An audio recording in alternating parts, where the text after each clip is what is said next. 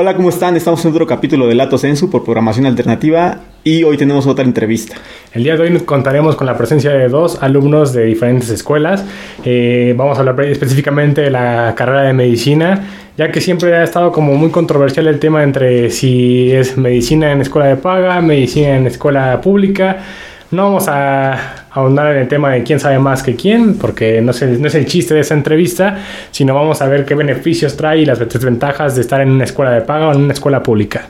Entonces, hoy nos acompaña eh, mi hermano Rodrigo Pérez. Y me acompaña a mí mi hermana Paola Bárcena. Ambos estudiantes de, la, de medicina. Él está en la facultad de la UNAM.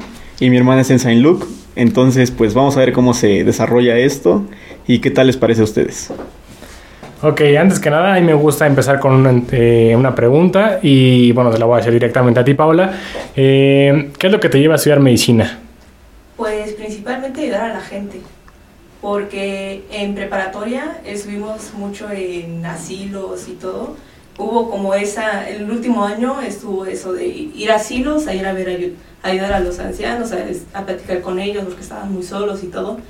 Entonces a mí siempre me ha gustado ayudar a la gente y pues siento que podría ayudar más y contribuir más a la sociedad estudiando medicina. Y es algo que me apasiona, entonces... ¿Y por qué decidiste estudiarla en Saint Luke? Porque, pues, al principio, pues, mandamos... Este, yo tenía un amigo que estuvimos en el proceso de mandar, este, que correos a las instituciones para que nos enviaran su información y todo y pues la verdad yo no, yo no llegué a conocer Saint Luke, la conocí a mi mamá.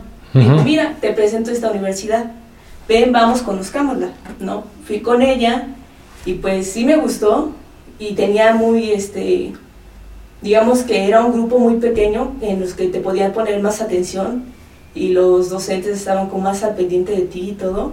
Entonces dije, pues sí, me conviene porque a mí me gusta más, este, como que estén al pendiente de mí porque así trabajo yo más más este... De la mejor manera, ¿no? Ajá, sí. Y la misma pregunta para ti, Rodrigo. Eh, ¿Por qué estudias, eh, decidiste estudiar medicina eh, y por qué en la UNAM? Bueno, eh, si bien es, sí es una parte fundamental eso de ayudar a la gente, creo que comparto ese punto con Paola, pero em, en particular siento yo que, que, que el cuerpo humano es algo extraordinario y realmente yo cuando veo otro tipo de cosas, por ejemplo, a mí me llamaba la atención a la tecnología. Okay. Y, y, me sigue gustando.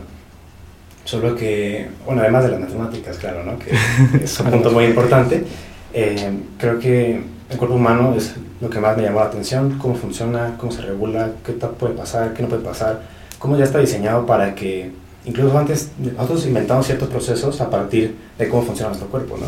Claro. Entonces, cosas que nosotros no sabíamos, desde dónde viene, ¿no? Desde dónde viene, cómo está preparado ya el cuerpo para protegerte, por ejemplo, ¿no? Eso se me ocurre. Entonces, son cosas que son para mí muy, muy padres y son lo que me han llamado la atención entre todo lo que hay, que hay afuera, ¿no? Ingenierías y todo. Creo que eso es lo más padre y por eso es que yo decidí estudiarlo. ¿Por qué decidí estudiarlo en UNAM? Bueno, eh, por dos motivos principales. Una, por obviamente los recursos. La, las escuelas de medicina son realmente a veces muy caras y las colegiaturas son muy, muy alzadas, entonces si te puedes ahorrar también esa parte, pues está padre. ¿no? Y okay. segundo, porque la UNAM siempre ha tenido un cierto prestigio en cuanto al nombre y en cuanto a la calidad de educación. Entonces, yo por esas dos razones decidí estudiar en la UNAM. Ok, y ahorita vengo con esta pregunta, casi siempre la hacemos, pero no la hacemos de esta manera enfocada. ¿Cómo ha sido, tengo entendido que los dos siguen estudiando, cómo ha sido estudiar ahora en pandemia a distancia con la universidad? ¿Qué tanto ha cambiado toda esa parte? Este, sí, empieza tú y continuamos con okay, eh, No, sí ha cambiado 360 grados totalmente, porque de verdad que no, no, te imaginas el contacto físico cuánto va a hacer la diferencia. O sea, estás en clase y, bueno, de repente sacas el comentario con tu compañera, ¿no? O el chiste o algo, ¿no? Que te distrae. Eh, o simplemente la interacción con el profesor-alumno es mucho más, eh, te, te llena más, más enriquecedora. Entonces, el hecho de que no tengas nada de eso directamente afecta muchísimo. Además de que, por ejemplo, cuando eran los intercambios entre clases, los pequeños tiempos que te dan. La monita. Te, te, te movías, ¿no? Te movías de un lado a otro, cambiabas un poquito de aire, eh, ibas, no sé, por algo de comer rápido y, y platicabas en lo mientras, sigues teniendo contacto físico. Entonces el hecho de no tener nada de eso y que dentro de tiempo sea, no sé, voy a doblar mi ropa o voy a un café, algo así rápido, pues cambia demasiado, ¿no? Además de que las pláticas, con, pues, yo en el personal extraño mucho pues, eso de mis amigos porque yo siempre he tenido mucho así, ese contacto, entonces creo que es un punto muy fundamental.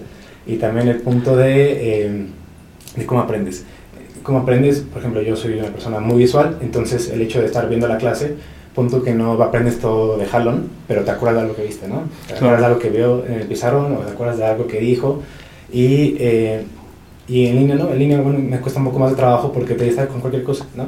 Vas en la compu, estás en algo y te distraes y acá, no te distraes con la mona, pero te distraes con cosas. Entonces, pues, ese, es el, ese tipo de cosas son las que cambian en, en Sí, de hecho, bueno, yo personalmente, la última etapa de mi carrera, pues la viví en línea.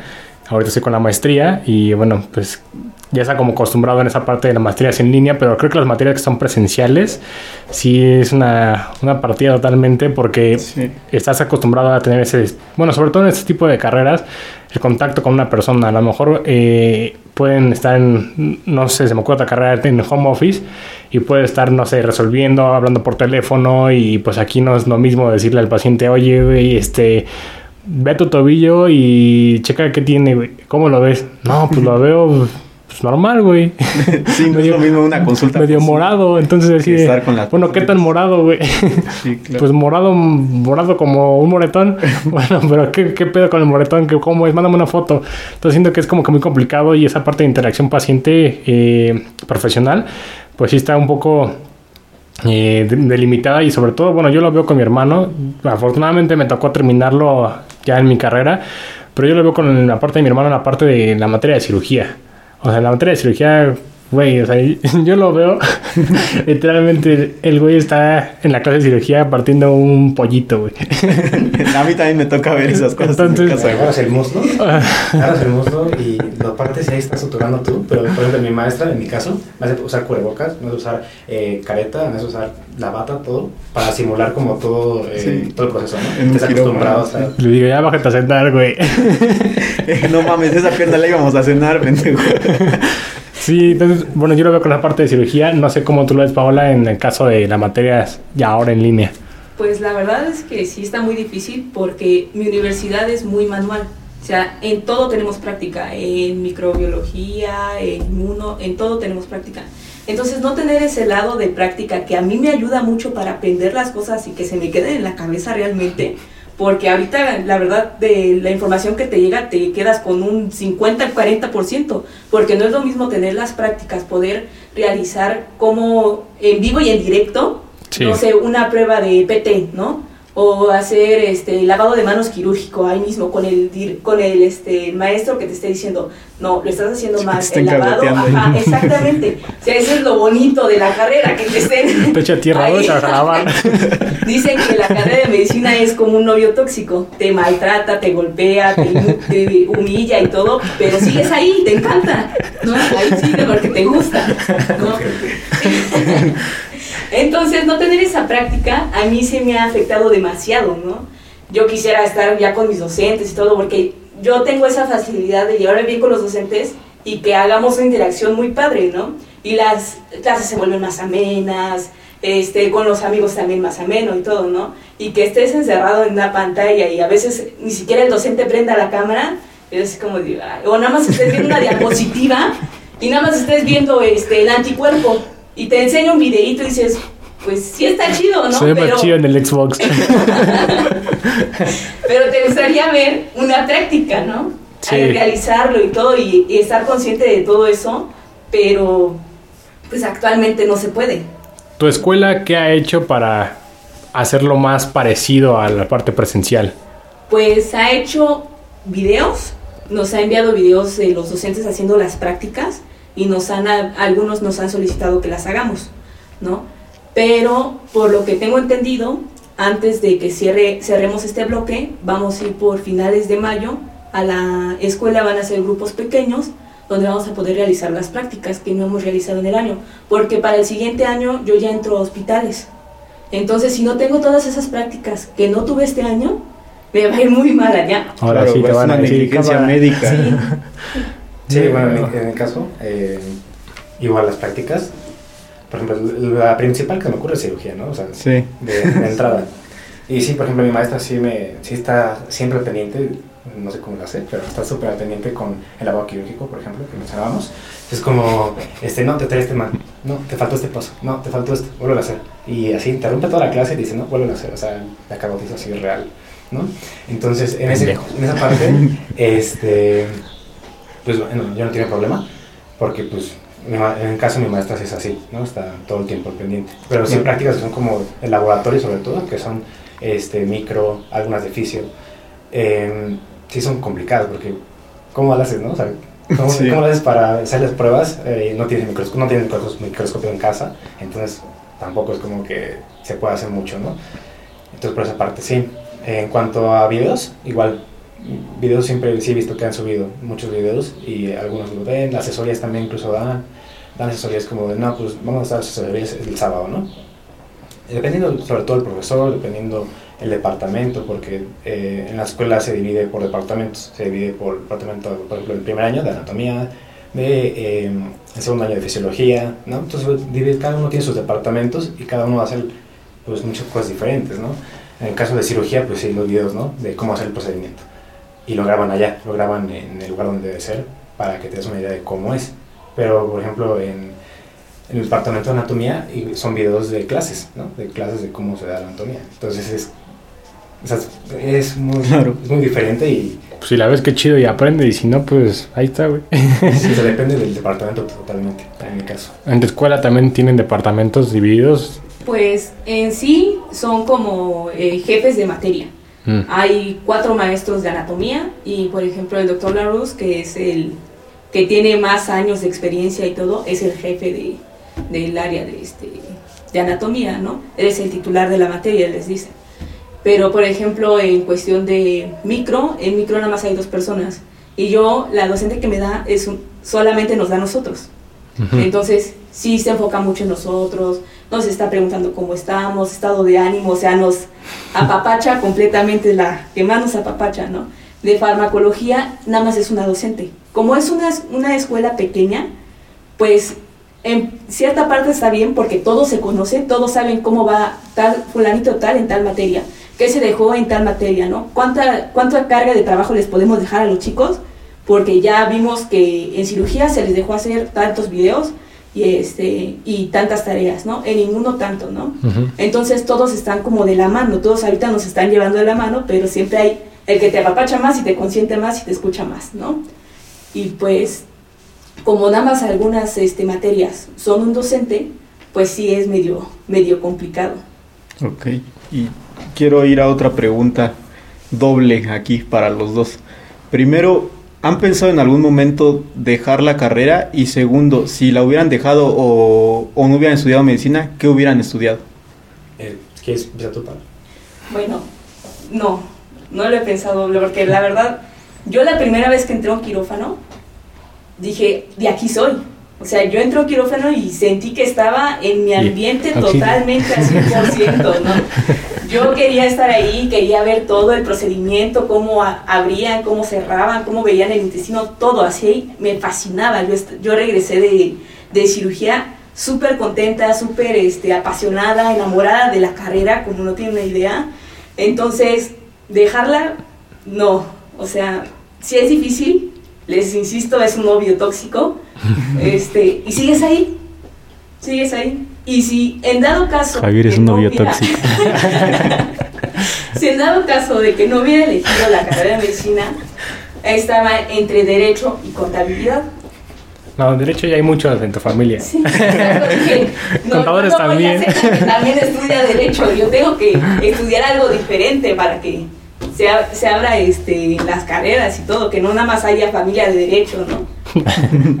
¿Y tú qué onda? Yo, eh, yo sí, yo sí he pensado dejarla.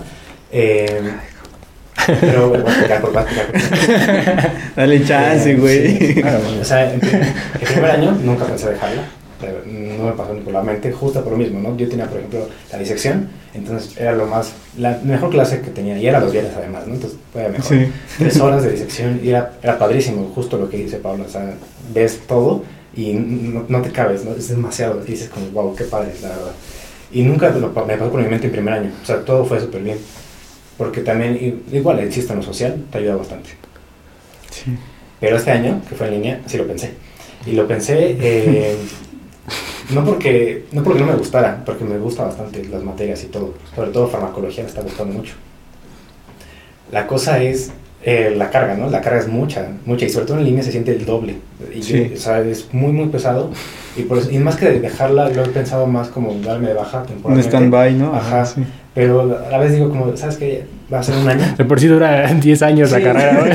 Sí, y es un papel que, que sí es súper importante, ¿no? Que, o sea, por ejemplo, estas carreras que duran cuatro años y dices como de, bueno, me doy baja un año y la acabo en cinco, ¿no? Sí. Pero aquí dices, me doy baja un año y ya... Acabo en 20. Ya ya menos 30, ¿no? Entonces, este, así lo sientes a pesar de que no es así, o sea, pero eh, por eso es que lo llegué a pensar, nada más que, nada más por eso. Y si no hubiera estudiado, eh, si no hubiera estudiado medicina, hubiera estudiado la nanotecnología, me gusta bastante. Eh, sí, considero que no soy muy bueno en las matemáticas y por lo tanto eh, lo pensé dos veces, además de que la razón que ya di de- del cuerpo, pero eso es lo que me hubiera gustado estudiar, eso era una, un prospecto que me hubiese gustado. Y ahorita que lo mencionas, la parte de la disección, eh, bueno, tengo entendido que eh, para la UNAM y para supongo que muchos lugares se designan tantos cuerpos por parte de la CEMEFO o no sé quién es el organismo Sí, encargado que da cuerpos eh, para poder inspeccionarlos, estudiarlos y sacar investigaciones. Entonces, no sé cuántos cuerpos le den a la UNAM a comparación de una universidad de paga. ¿Cuántos eh, tienen disponibles? o ¿Cuántos se, se manejan por persona? O no sé. Ok, eh, bueno, los cuerpos varían dependiendo, dependiendo cada año, eh, dependiendo por supuesto la situación. No, ¿Cuántos muertos hay? En Sinaloa tienen muchos. ah. Básicamente es eso, porque pasa por un proceso muy delicado, muy controlado. No es como cualquier muerto. O sea, si, si hay una persona que falleció, por ejemplo, en una balacera, no necesariamente va a llegar a ti. Claro. Entonces, eh, pues descarta, ¿no? Lo de Sinaloa. Eh, pero este, es pero muy controlado y sí, eh, la UNAM es de los que tiene programas muy buenos de disección. Por ejemplo, tiene un programa que es de donación de cadáveres, en el cual eh, tú desde ahorita puedes decir, ¿sabes qué? Voy a donar mi cadáver y, y ya, yo lo voy Para a el poli. ya lo voy a. Entonces, este, hay un programa muy, muy padre de donación de cadáveres que tienen y cualquiera puede ir, cualquiera puede es, anotarse y va obviamente a ayudar mucho a que, a que haya más para cada grupo, ¿no? Por ejemplo, en, en- en el año en el que yo estuve, el año pasado, fueron dos por cada grupo. Son Ok. aproximadamente que 60 grupos, contando mañana y tarde. Entonces, eh, más o menos eran dos por grupo. Y ya. 120 güeyes. Entonces, eh, pues sí, de- varía mucho dependiendo del año, ¿no? Hay años que llegan más y tienes, por ejemplo, tres cadáveres por grupo. O hay años que llegan menos y tienes un cadáver por grupo. O sea, depende mucho las condiciones de población y depende mucho también si fueron a donar cadáveres o no. Ok. Bueno, pero son 60 grupos, güey. O sea, Por eso 120 o sea, personas. imagínate cuánto igual. 120 o sea, lo- lo, cuerpos, que pues. decía también esa Paola en la parte del personal. O sea, tienen un, un profesor que conoce a todos. Aquí yo creo que el profesor ni siquiera sabe si entra a clase o no un güey. ¿Y en tu escuela cómo se vive eso? Pues mi escuela es ser una universidad incorporada a la UNAM. La UNAM nos da dos cadáveres. Y por parte de la CEMEFO recibimos dos cadáveres. Entonces. Cuatro. son cuatro cadáveres por salón. Son, bueno, hacemos equipo, por ejemplo, somos seis salones. El equipo, el salón 1 y 2 comparte los, los cuatro cadáveres, ¿no? Uno trabaja por arriba y el otro trabaja por abajo. Y la siguiente semana, eh, a la mitad del año, hacen este, voltean la tortilla. Pero al hacer grupos muy pequeños, nos toca, no sé, ya siete personas por, este, por plancha. Entonces cada quien puede trabajar y diseccionar perfectamente y todo. No estamos, este, porque luego nos tocaba de que nos reconocieron dos cadáveres de Semefo y nos quedamos con dos cadáveres nada más este, una vez, ¿no? En un grupo. No, espérate, sí, tráetelo, güey.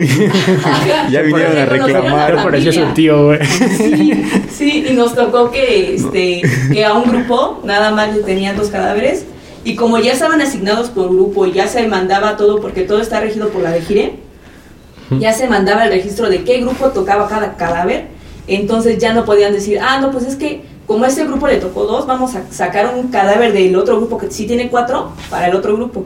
Dice, no, pues ya está registrado por, por la de Gire, o sea, ya no se puede cambiar. O sea, ya el registro está y si hay este, irregularidades, pues al quien regañan es al el director de este de anfiteatro, ¿no?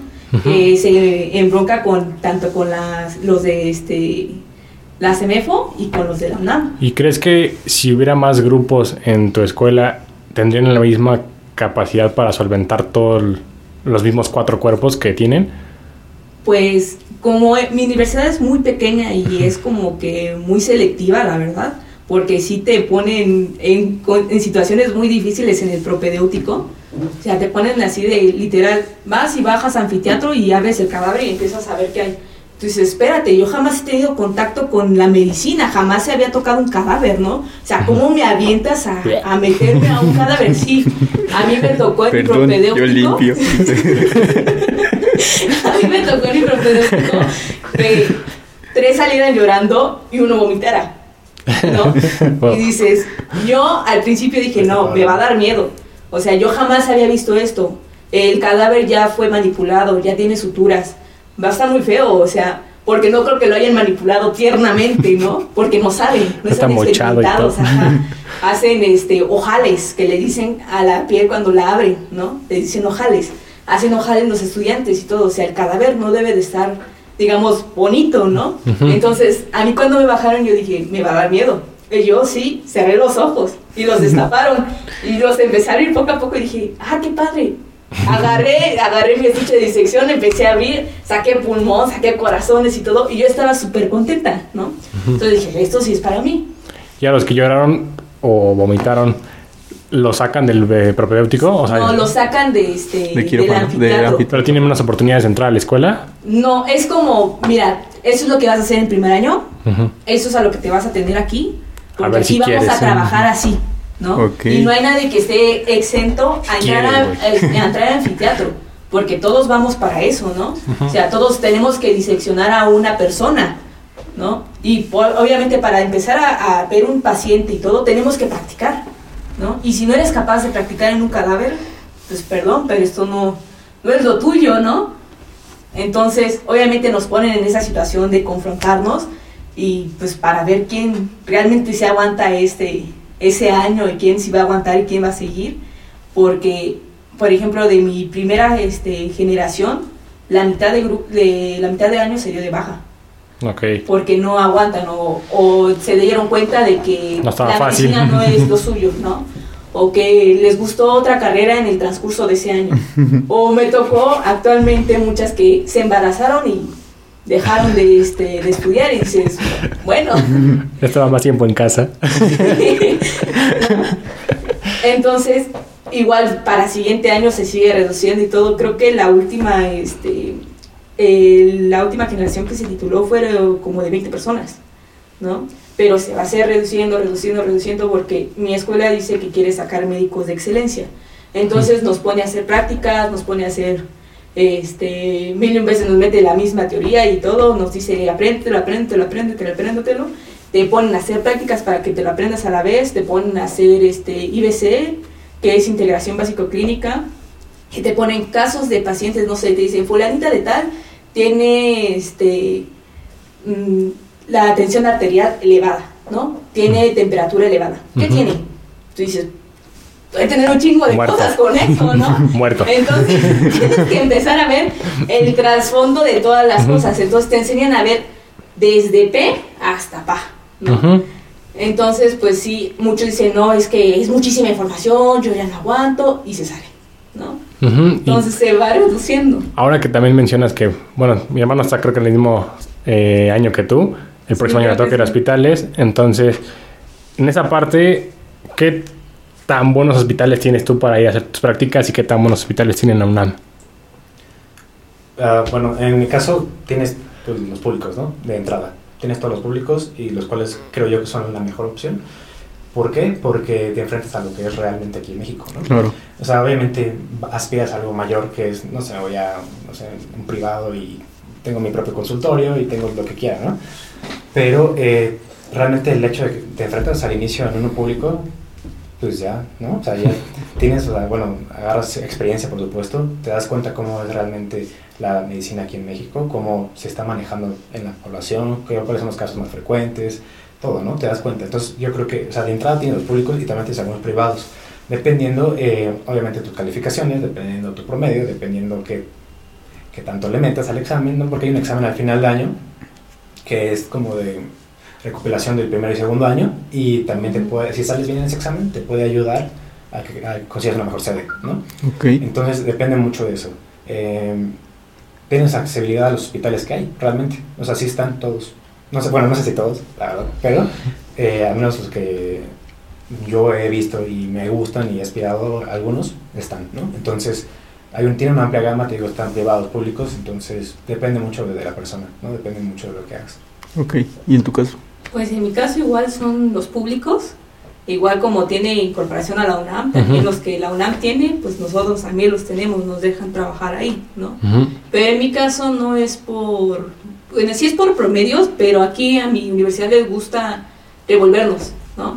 Porque dice que tienes que tener la interacción con todos y ser capaz de poder sobrellevar una relación con cualquier persona, ¿no? Para poder trabajar bien en equipo. Entonces, cada año me toca de despedirme de mis amigos porque sabemos que nos van a hacer un revoltijo que nadie va a quedar con nadie. Entonces, lo que hacen es hacer su revoltijo y separarnos en diferentes hospitales. Y, por ejemplo, tenemos un, en tercer año, de mis compañeros que conozco, hay unos que son centro COVID. Ahorita ellos no están yendo, ¿no? Nada más van una vez, porque la universidad no se arriesga en nada que nos pase nada.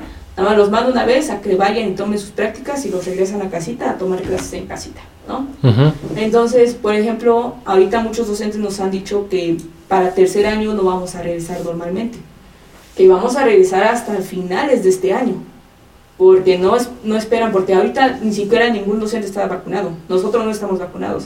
Entonces, obviamente no nos vamos a exponer porque hay personas, por ejemplo, en riesgo que pueden vivir con nosotros, ¿no? Entonces, mi universidad no se quiere exponer a mandarnos directamente a los hospitales y a ver qué, este, cómo nos va, ¿no? y también quieren hacer las prácticas antes. Entonces, pues sí hay varios hospitales que podemos practicar y todo y que no son centros COVID, pero prefieren no arriesgarse por el- la cuestión de traslados, la cuestión de este, si tomas transportes públicos y todo, ¿no? Para no exponerte este, a ti, a los docentes y también a los pacientes que se encuentran en esas áreas, ¿no? Porque Y- puede que no sean COVID. Y en esta parte también eh, se habló mucho al principio de la pandemia, eh, donde los estudiantes de medicina les- casi casi le decían, no, pues tienes que ir a ayudar, pues, porque es tu misión. No sé, eh, bueno, no sé en, en ese caso si también fue igual, donde a lo mejor los alumnos más avanzados tenían que ir a ayudar. Pues yo que sepa de mi universidad no fue así, porque nosotros tenemos un seguro y cualquier cosa que nos, nos pasara en el seguro lo extendieron para que si nos llegáramos a enfermar de COVID y todo, ellos cubrían los gastos. Más si íbamos a, en cuestión de hospitales y todo, y si nos enfermábamos en ese ámbito, pues ellos nos cubrían los gastos, ¿no? Si obviamente estábamos haciendo prácticas en la universidad, si íbamos por nosotros por voluntariosos y que queríamos ayudar a la sociedad y nos creíamos Superman y nos íbamos y nos metíamos a la boca del lobo, pues ahora sí que era responsabilidad de cada, de cada uno. Y en tu caso, En mi caso iniciaron normal, o sea, iniciaron con todo y posteriormente se empezaron a tomar esas medidas de vamos a, ver quién sí va, quién no va, ¿no? Al inicio empezó así. Eh, por ejemplo, igual los de tercer año dejaron de ir eh, porque no, no tiene sentido, o sea, en primera no tienes todavía los conocimientos para tratar a un paciente tipo COVID que se puede complicar, ya que está en el hospital pues ya está complicado, ¿no? Claro. Entonces no tienes ya esas bases, bueno, tienes las bases, pero no tienes lo suficiente para ayudarlo como se debe. Entonces no tiene sentido que estés yendo a tomar clases allá. Eh, en, el, caso de ya de internado, creo que también después de un rato se, se interrumpió. Y eh, en servicio social también. O sea, se, se interrumpió posterior, o sea, pasó un pequeño lapso y se interrumpió después. Eh, sí, eso pasó. Ok, y yo aquí les tengo una pregunta más enfocada como a su vida cotidiana. Eh, quiero empezar con Rodrigo y luego vamos con Paola. Eh, de todo lo que han aprendido en la carrera, ahora, no sé, todo el mundo siempre pasa que, ay, es que, este, no sé, Rodrigo está estudiando medicina, ve y pregúntale, ¿no? ¿Qué tanto les ha tocado aplicar los conocimientos que han adquirido en la carrera en su vida diaria con su familia, conocidos o en Eh, general? No, bastante, sí. En, todo- en, todo- en todos lados, realmente. O sea, por ejemplo, llega una prima y, y tiene algo, ¿no? O sea, Sí. O sea algo, le pa- algo le pasó. y nadie te dice- o sea, tal vez no te dicen diagnósticamente, pero te dicen, oye, ¿qué es esto? Ajá. Y tú empiezas, empiezas con eso, ¿no? Sí. Como, oye, ¿qué es esto? Y dices, ah, pues no se trata de tal, tal y tal, ¿no? Y dice, ah, y se queda un ratito, ¿no? ¿Y qué puede pasar, no? Y empiezas, ¿no? Y si empiezas a sacar y dices, el tipo, eso es muy común, es lo Sí. que más pasa, ¿no? Empiezas con, ¿qué es esto? ¿Y qué puede pasar? ¿Qué me ¿Y qué le recomiendas? hago? ¿Qué le hago? Ah, sí, ¿qué le hago? Entonces, No este, sé, güey, solo pasó. es como ¿Qué sucedió? o sea, sí, te puedo ayudar, te puedo orientar, pero tampoco No soy- de buscar el sí. diagnóstico aquí, ¿no? Porque no es que no, no lo hacen con el propósito de, ah, ya cúrame, ¿no? Pero sí Ajá. lo hacen con el propósito igual de entender. Entonces, Orientarse. entonces lo entiendes y no, no, o sea, no te pones de mamón, ¿no? O sea, Sí. tratas de decir las cosas, lo que sabes. Lo que no Claro. sabes siempre es mejor, ¿sabes qué? No sé, pero más o menos sé que es por ahí. Entonces, eso es lo que puedes hacer. Y, y bueno, sí ha tocado, ¿no? Por ejemplo, como de, ah, es que me duele acá, ¿no? Y empiezas así, y dices, no, pues, y empiezas a pensar, no, pues, ¿qué, qué pasó, no? Tengo cáncer de cuello, dice. Y, no, y- y Nos términos, tienen que amputar el brazo. y términos muy comunes, ¿no? Como Sí. de, por ejemplo, no, pues, este, es que tengo hipertiroidismo, ¿no? Empiezas ya a pensar, o sea, tú solito empiezas en la comida a pensar como de, ah, a ver, ¿qué tiene de hipertiroidismo? Tiene tal, tal, ¿no? Tiene todo, tiene, tiene bocio, ¿no? Por el estilo. Entonces empiezas a ver ese tipo de cosas y, Sí. y realmente lo estás aplicando todo el tiempo, o sea, o por ejemplo, no sé, eh, vas a una comida, por ejemplo, ayer fuimos a una comida y ves la lata, ¿no? No limpias la lata, ah, qué bacterias estaban en las latas, ¿no? Que no limpias. Es como, o sea, realmente estás todo el tiempo empapado en eso y a la vez te sirve para, para estar repasando. Entonces, sí es muy común en familia, en amigos, en todo, que te estén pregunta- preguntando cosas. Es muy común. ¿Y te ha tocado atender una emergencia así que te digan, no, es que no hay nadie y No sé, me está corté el Rodrigo"? dedo, güey, ayúdame. ¿Por qué? Yo te lo digo. No, una, una emergencia fuerte, Sí. no. Pero este, algo más o menos leve, como ah, se desmayó o ah, es que se, le está saliendo mucha sangre de la nariz o algo por el estilo. O se, cortó, se cortó o algo, pues sí, sí, sí toca, ¿no? O sea, Sí. lo que puedes hacer, por ejemplo, o sea, no, si es una cortada muy profunda, pues mejor, o sea, sí sé suturar y todo, pero pues, que no vas, ¿no? Sí. O sea, pero, pero sí, muy leve, realmente no me ha tocado una emergencia así muy grave, ¿no? Y tú cuéntanos. Pues, Cuéntanos qué pasó la semana pasada. a mí también me ha tocado pues, de que lleguen con preguntas, ¿no? De que, no sé, mi tía ya fue al Seguro Social y le dieron su, su como su historia clínico de cuánto pesaba, cuánto tenía de presión arterial y todo. Y me dice, oye, hija, ¿cómo tú me ves? y ya me toca leer lo que le dieron a ella. Y yo, ah, pues tienes un poco de hipertensión, ¿no? O sea, tu, pre- tu presión arterial está algo elevada, necesitas bajarle las grasas y todo, ¿no? Entonces siempre... ¿Cómo le hago? ¿Cómo le hago? Ah, sí, siempre me toca de que me preguntan, ¿no? O por ejemplo con mis abuelos, a mí me toca ver que, qué medicamentos les hacen falta, ¿no? Si fueron este, al doctor, ¿qué les dijo el doctor? ¿Qué recomendaciones les dio, no? Ver que la sigan a veces, ¿no? Porque luego son muy niños chiquitos que tienes que estar luego detrás de ellos de que no quieren tomarse el medicamento o ya se confundieron y se tomaron otra cosa que no era y dices, ah, pero es que eso no era, te lo habían cancelado para que tomaras este otro, ¿no? Y me toca andar así como detrás de ellos, ¿no? Y de mis tías igual, tengo una tía que le ha tocado como dos o tres veces accidentes con perros, entonces llegaba a mí de, hija, me mordió el perro, sutúrame. Yo, ¿qué? ¿no? Es mi material de la escuela. Y como en mi área, este, yo tengo un tío que se llama César, ¿no? Que me llevaba a los quirófanos, ¿no? Y iba, íbamos al pediátrico de Aragón. Y ahí en el pediátrico de Aragón no hay personal, no hay quien asista, no hay quien ayude a los cirujanos ni nada. Entonces, siempre que veían llegar, llegó la doctora, qué bueno, véngase, asístanos, lávese, ¿no? Entonces me tocó mucho de abrir, suturar, ayudar y todo. Entonces, pues para mí suturar es como respirar, la verdad, ¿no? O sea, yo suturo cada que puedo, si estoy con, no sé, tengo suturas ahí guardadas y compro pollo como... o una... En, la- en las mejores, este... O llega con su bisturí y me hace así. ¿Al otro dedo? Se, se cámara, ¿te cuadras o qué?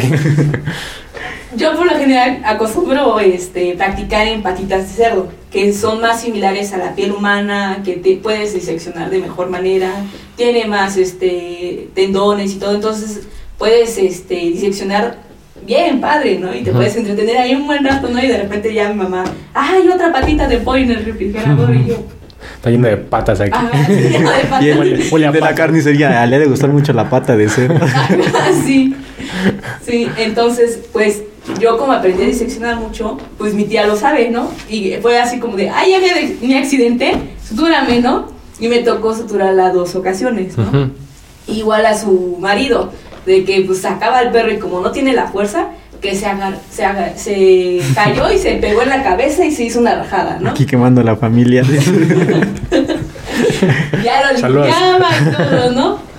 Y no tenía gran cosa más que ponerle un, este, dejarle, lavarle bien, lavarle bien, porque había sido totalmente superficial, ¿no? Nada más había sido un golpe. Ahí ponte con la loca. Ajá, sí, casi, casi, ¿no? Y ya ten más cuidado, ¿no?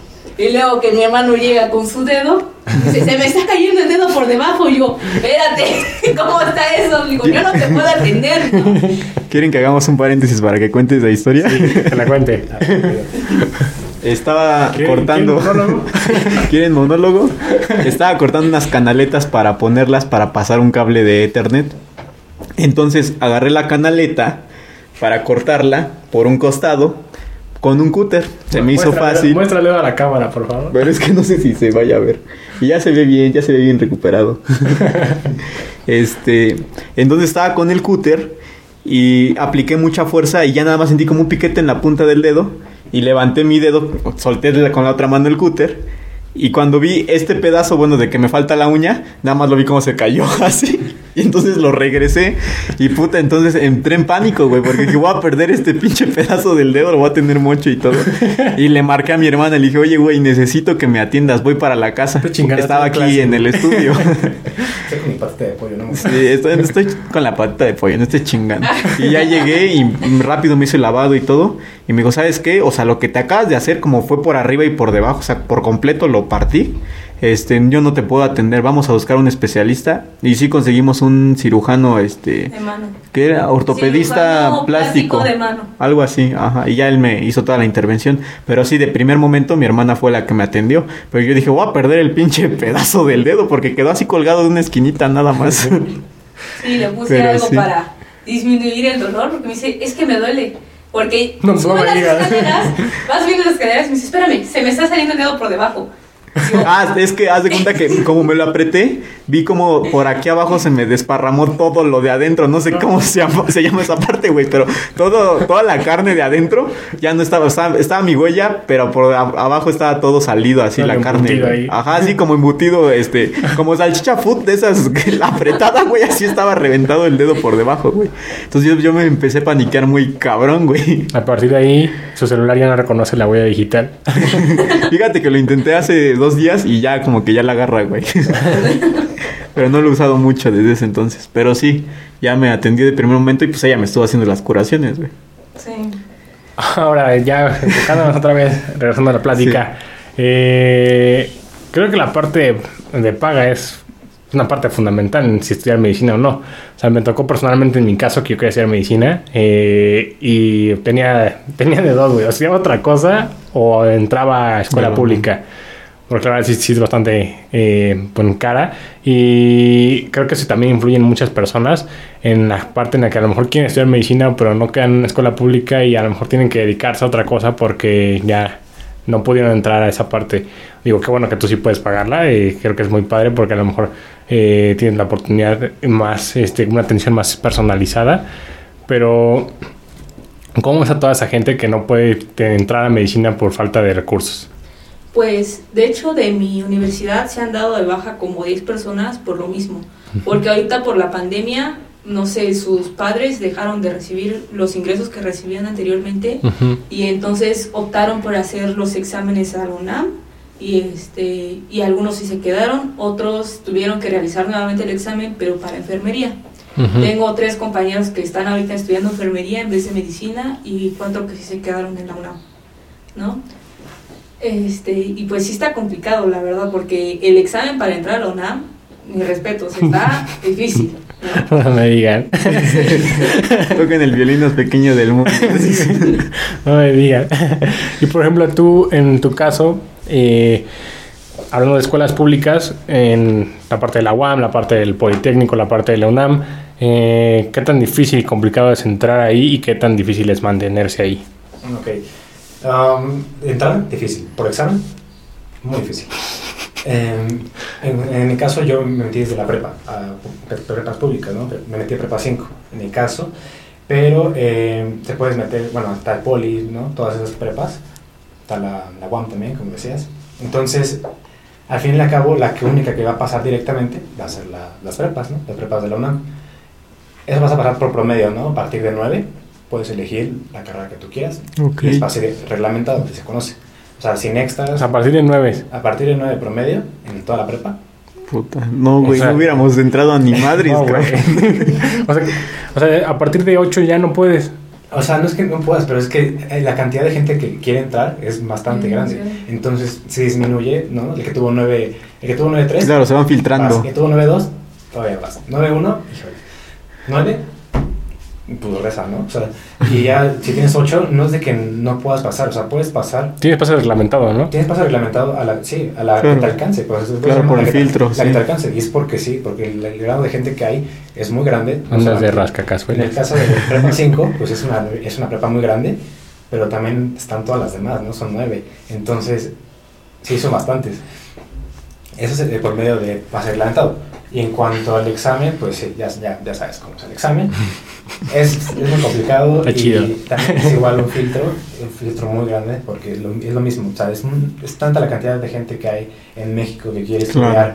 en la UNAM que, que se limita bastante, se limita bastante a lo que puedes llegar en cuanto a conocimientos para poder entrar. Y además, en parte no siento que esté del todo mal, porque si es una carrera que te exige mucho leer, te exige mucho estar estudiando, y no siempre vas a depender de las clases, por ejemplo, de la prepa, que era de, bueno, para las clases de mi profe, estudiante antes y listo, ¿no?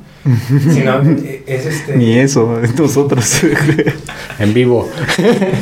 El, el caso es este, que es mucha disciplina, mucho leer, mucho estudiar, mucho repasar por tu cuenta, que no, te- no te- bueno, en el, caso, en el caso de la UNAM no están detrás de ti, porque pues es entendible, ¿no? Claro, sí. Entonces, pues ya es algo muy, muy personal tuyo, entonces en parte que tengas esa disciplina para estudiar para un examen eh, muy grande como es el de admisión, o tengas la disciplina de estar manteniendo tu promedio arriba de 9, pues... No, pues está es- cañón, güey. no, o sea, sabes que no es que sea el más brillante el que entra, simplemente es Más o sea, dedicado. más dedicado, Más ñoño. el más disciplinado. Entonces, ¿tú ya te, te visualizabas desde mucho antes estudiando medicina? ¿O fue un proyecto que fue dándose poco a poco? Porque del hecho de que hayas escogido desde la prepa estudiarla en pública, quiere decir que tú ya tenías eh, puesto el, el ojo donde querías. En parte sí, en parte lo prevení, ¿no? Sí. Porque ya, ya sabía que era, era una opción que yo quería, ¿no? Podría ser, era una opción de las que quería. Pero que echar desmadre también. Entonces, entonces dije, bueno, una prepa de puerta abierta, ¿no? Pero eh, también dije, lo voy a prevenir. Pero es una tentación también, güey. El hecho de que te pueda salir Sí. en cualquier momento y que él haya mantenido el promedio y todo, habla de que se disciplinó, güey. Es- es- es- Pues yo no hubiera probado. No, güey. No. Güey. no, nosotros. O sea, estás en la prepa y de repente es como de, Ni con seis, nada, ¿no es cierto? vamos a brillar, ¿no? Vamos Sí. a los videojuegos, o vamos a comer, o vamos a lo que sea, ¿no? Lo que se te, lo que se te ocurra. Y es muy fácil, ¿no? Realmente es como de, pues, ¿a qué hora, no? y, ya, y te vas y te sales. Y y hay de ti, ¿no? Sí, Entonces, claro. Sí hay gente obviamente que se queda ahí, ¿no? Por ejemplo, hay algo que se pone como pimponeras, que son muchas mesitas para jugar ping-pong. Las retas. Y sí, y de verdad hay gente que está recursando y sigue ahí jugando. Entonces, bueno, ya recursaste. Los fósiles, ¿Qué ¿no? onda, no? Entonces, este, y es muy fácil quedarte. O sea, Ahí pagan su departamento, güey. dicen, te puede- es fácil quedarte ahí. Las cinco baros Sí. van juntando todos los días. Entonces, esa parte sí es difícil en cuanto a promedio. No es tan difícil, dependiendo cómo seas. Si eres así como de me salgo todos los días, pues ser complicadísimo. Claro. Pero si es como de, bueno, una otro día voy y me despejo un rato, pero no está tan pesado. La, y sí, eso. Yo, yo me quedé en un CCH, güey, en el CCH Sur. Sí. Y mis papás dijeron, no, cabrón. Estuve tres semanas Yo y dijeron, no, güey. Yo también, güey, Particular, porque si no vas a hacer un cagadero con tu vida. Porque yo me conozco, yo no me controlaba y todo. Con los años me he vuelto más disciplinado y todo, pero si no, nos hubiera cargado la fregada. yo también me quedé en el sur y la verdad también dije, no, la verdad, no me veo. Ajá. No me ven dando clase. Y luego fue donde nos encontramos ahí en el Don Bosco, güey. Sí. Porque 15 días después fue lo de Don Bosco, que fue ya la... Bueno, no sé si tú fuiste a tomar clases al CCH. No, Yo sí fui a tomar Ay, clases, güey. y, qui- y mis papás en esos 15 días o 3 semanas que estuve me dijeron, ¿sabes qué, güey? No, te vas a una particular donde te tengamos vigilado, donde podamos cerradas. donde no te puedas salir. Entonces, sí, güey. Esa es y, la complejidad, más que nada. Y justo para ir finalizando esta entrevista, si tuvieras la oportunidad otra vez, Paola, tienes puertas abiertas. ¿La UNAM o Saint? ¿Cuál escogerías? Pues, Sinuk, yo estoy muy enamorada de mi universidad, de todos mis docentes, o sea, los aprecio mucho por el tiempo que nos dedican y todo. Y la verdad son docentes totalmente entregados a su trabajo, están al 100% con nosotros, entonces, sinceramente, a mí lo que me funciona son ellos, ¿no? O sea, tener ese Y, tipo y de... que, no hay, que no hay paros. tener ese tipo de docentes a mí me gusta porque, o sea, no simplemente te, te apasionas por la carrera, o sea, te apasionas por cómo hablan los docentes, ¿no? O sea, te hablan y te pintan la carrera de una manera tan hermosa que dices, wow, o sea, entrar a micro es así como de, ay, ya entré a la clase de micro y va a empezar la doctora a hablar y empieza a hablar de los este, parásitos, de las micobacterias y todo, y dices, wow, ¿cómo, cómo el cuerpo eh, se ha, hecho, se ha hecho tan resistente, puede ser tan frágil por un virus, una bacteria, ¿no? O sea, es tan delicado el equilibrio que tenemos que ve cómo estamos ahorita. ¿no? Se rompió el delicado equilibrio que tenemos Sí. por solo una cosa, ¿no? Sí. Entonces hacen que te apasiones. No que- coman murciélago. Vale. Sí, ¿no? O cualquier otra cualquier especie rara. Entonces, los mismos docentes hacen que te apasiones y la verdad, encontrar Saint Luke fue lo mejor que pude haber encontrado en mi vida. Tú dirías que si tuvieras cualquier posibilidad de estudiar en cualquier escuela de México en medicina, volverías a estudiar Saint Luke. Sí, Ok. Y en tu caso, si tuvieras cualquier escuela de México También de Saint Luke. Eh, yo me quedé en la UNAM. sí. ¿Por qué? Porque en cuanto a niveles de docentes, siento que lo tienen muy elevado, realmente. De hecho, hay profesores que, por ejemplo, están en la Anáhuac también dando clases. Entonces, en Anáhuac, que también en Salud me ha tocado, que hay algunos profesores que están ahí o avalados por la UNAM o cosas así, ¿no? Sí. Entonces, eh, en la calidad de docentes, siempre vas a tener los que son muy buenos, los que son más o menos, los que son malos, ¿no? Siempre, en cualquier lado. Entonces, realmente siento que lo que puedas aprender tú, eres, eres tú. Tú eres la herramienta más grande para aprender. Y en mi caso, eh, a diferencia de Paula, yo no, yo no soy como de que estén tras de mí. Entonces, yo solito me prefiero a veces no tener clases para yo tener el tiempo de estudiar, ¿no? Por mi parte. Pero eh, obviamente hay clases que sí ayudan y que te sirven bastante y que te apasionan y que te hablan como, como enseñan, te ayudan bastante. Entonces depende mucho la materia, depende mucho el profesor y siento yo, en mi caso, eh, depende mucho del estudiante. Entonces, en esa parte yo no tengo un problema en que no sea una atención especializada. Eh, si, alguien, eh, si hay una persona que le guste, que le necesite, adelante, eh, Claro. una, una opción sería esa. Pero en mi caso, por esa parte de cómo soy yo, cómo son los docentes, me gusta bastante. Y el plan de estudio siento que, siento que es de los mejores que hay. Lo he visto en, en el Poli, lo he visto en la UAM, lo he visto en todos lados. Y siento que el de la UNAM es de los mejores que hay. Y de hecho hay escuelas que, que, que se basan en ese plan de estudios. Por ejemplo, creo que es algo que tiene el plan de estudios de la UNAM. Entonces, el plan de estudios creo que está diseñado para que sea... eh, va, va a sonar como que te estoy idolat- idolatrando, pero realmente va, va bien. ¿Por qué? Porque son la, primero y segundo año son bases, son bases de todo. Y, por ejemplo, a mí me está costando más segundo año porque primer año no lo leí tanto como hubiera querido, ¿sabes? Entonces, ahorita segundo año me estoy, me estoy recuperando toda esa parte, entonces me doy cuenta que son las bases y vas año tras año, vas trayendo lo que ya traías. Entonces, eh, es un conocimiento que se va forjando poco a poco en ese plan de estudios, entonces siento que es de los mejores y por eso me quedaría ahí. Además de que siento que tiene un renombre, el cual decir, ¿sabes? ¿Saliste de dónde? ¿De la UNAM? ¿En medicina? Ah, vente. Ok. Entonces siento que tiene un renombre muy importante y por esas razones me quedaría en la UNAM. Y creo que es un- bueno, es muy diferente a carreras como las que estudiamos Víctor y yo, o bueno, no sé, porque, bueno, yo desde mi punto personal vi algunas cosas y ya no las volví a ver, y cuando te enfrentas a la realidad en los tribunales, en, en, este, en los juzgados, en las notarías, pues es muy diferente a la embarrada que te dan en la universidad, y creo que a los médicos, al contrario, es reforzamiento constante y por eso también duran tanto las carreras, ¿no? Y el hecho de que ustedes puedan ser autodidactas y que digan, ¿sabes qué? Lo aprendo por mí mismo, ¿sabes qué? Me aviento a hacer esto, es fundamental o crucial para determinar si ustedes van a ser buenos o malos médicos. Y también creo que es importante reconocer cuando no tienes la capacidad, porque a veces también, creo que en carreras como la mía o como la de ustedes, se da algo, bueno, lo que se le conoce como la, la broncemia, que es que eres tan importante en, en, el círculo en el que te mueves que te vuelves egocéntrico y no te aterrizas con muchas cosas. Y creo que también como médicos y como abogados tenemos que aprender a aterrizarnos y, y ser conscientes que no todos lo sabemos y que todo el tiempo hay que estarnos preparando. Sí, claro. Yo, bueno, sí, y esa parte de las prácticas creo que también es fundamental. Bueno, al menos yo en mi caso que estudié muy parecido a lo suyo, en excepción de algunas materias, eh, creo que la práctica es fundamental y obviamente sí, el, te das a dar, bueno, se van a dar cuenta que una vez saliendo al, al campo de la práctica no sabes nada y literalmente te tratan como un estúpido porque no sabes nada y eso te obliga a, a, ir constantemente retroalimentándote y seguir esforzándote por aprender lo más que puedas. Y aún así cuando acabas la carrera yo lo veo ahora que estoy en trabajo cuando empecé a trabajar no sabía muchísimas cosas y ahorita pues el trabajo pues me ayuda a aprender bastantes más y a enfocarme en otras cosas más. Entonces creo que es muy importante que pues ustedes sean la herramienta más importante para que la escuela en la que donde estén pues pongan su nombre en alto.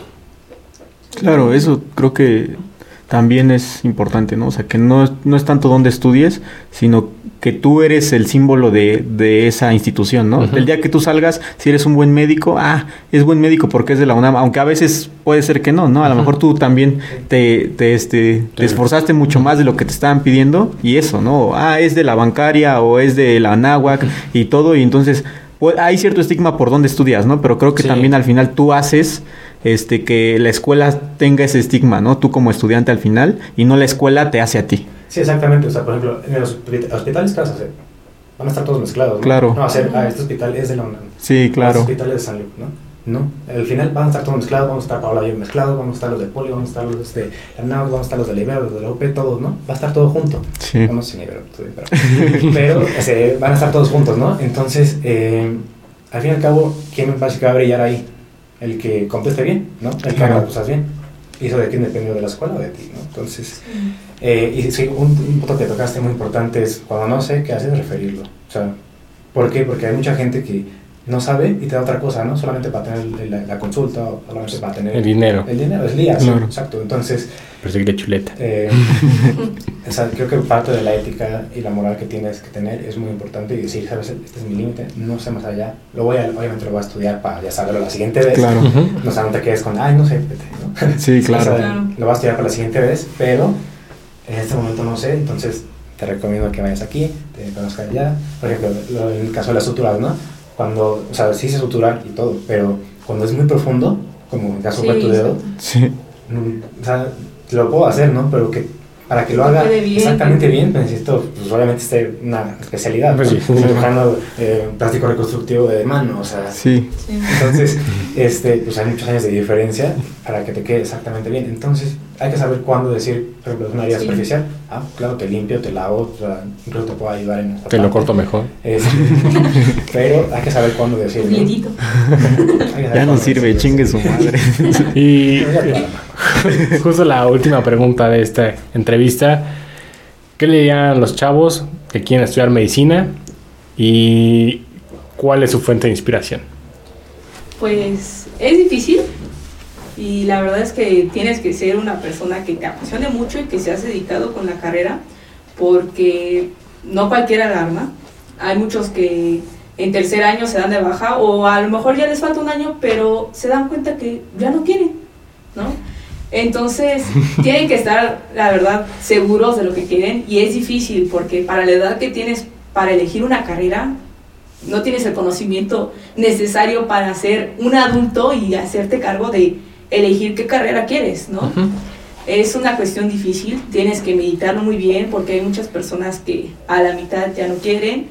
Entonces, yo les recomiendo que hagan lo que más les apasiona lo que más les guste, así sea este eh, administración de tiempo libre, lo que sea, la verdad es que cualquier cosa que a uno le apasione, pues va a ser, no va a ser como un trabajo, o sea, va a divertirse más, o sea, simplemente el hecho de abrir un libro, empezar a leer la anatomía, ver cómo este, es la fisiología del hígado, ver cómo es la fisiología del vaso, o sea, eso a mí me, me apasiona, ¿no? Entonces, yo les recomiendo eso, que hagan lo que más les apasione en la vida. ¿Tú qué le dirías a los Eh, chavos? Yo les diría, anímense, inténtenlo. Eh, si bien no sabemos a cierta ciencia qué puede gustaros mañana, qué no, pero podemos intentarlo, ¿no? Entonces, inténtenlo, trabajen muy duro porque si es, es una chinga. Eh, Es, es mucho lo que hay, pero a la, a la vez es muy bonito. Entonces, es una chinga que te da gusto tener, ¿no? Entonces, Sí. este, no es lo mismo este, tener la misma carga de trabajo, no sé, siendo, por ejemplo, a mí me gusta eh, leyes. Entonces, no Sí. lo mismo que Sí, yo ¿Quién estudia leyes, güey? No no, no, que estudiando que, que es así en la madrugada, aquí yo estoy estudiando justamente, ¿no? Anatomía. Entonces, eh, creo que tiene que ver mucho con qué te guste y qué te gusta en el momento, ¿no? Si no te gusta después, te puedes cambiar siempre, siempre está la posibilidad, pero si te gusta en ese momento, inténtalo. Eh, nunca es tarde para cambiarse, nunca es tarde para volver. Entonces, eh, es, mi consejo es que lo intenten y que le den todo, o sea, a la carrera que sea, si es medicina o no, que si quieren medicina, le entreguen todo lo que tienen.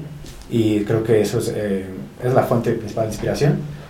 Eh, sería, ¿cuál sería? Sería, pues, lo, ¿cómo te ves tú? ¿Cómo te ves tú en 10 años? Yo, en mi caso, yo sí me veo eh, en cirugías. Entonces, como esa es mi fuente de inspiración, de llegar un día y decir, ¿sabes qué?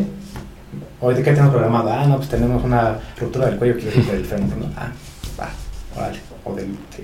Entonces, eh, son- no era, ese no era. no, entonces, eh, entonces, este, son ejemplos, ¿no? El punto es, yo me veo así y digo, ¿sabes qué? Voy a eso, ¿no? Entonces, creo que esa es la fuente principal de inspiración. Pues muchas gracias, Rodrigo. Muchas gracias, Paula. Gracias por, te- por darse el tiempo de venir aquí y platicarnos un poquito de cómo es la perspectiva de sus escuelas correspondientes y pues, que se haya podido hablar de manera tan armónica, porque a lo Sí. mejor. Pues, Sí, eh, luego los egos matan a la sí, gente. ah, qué bueno, tan chavo. muchas gracias. Gracias. Nos vemos. la invitación. Hasta la próxima. Bye. Gracias por haber visto este contenido. No te olvides de darnos like si te gustó y de suscribirte para ver más videos como estos cada semana. Recuerda que todos los lunes tenemos nuevo episodio y aquí están nuestras redes para que nos sigas. También puedes ver otro de nuestros videos que ya salieron aquí. Hasta la próxima.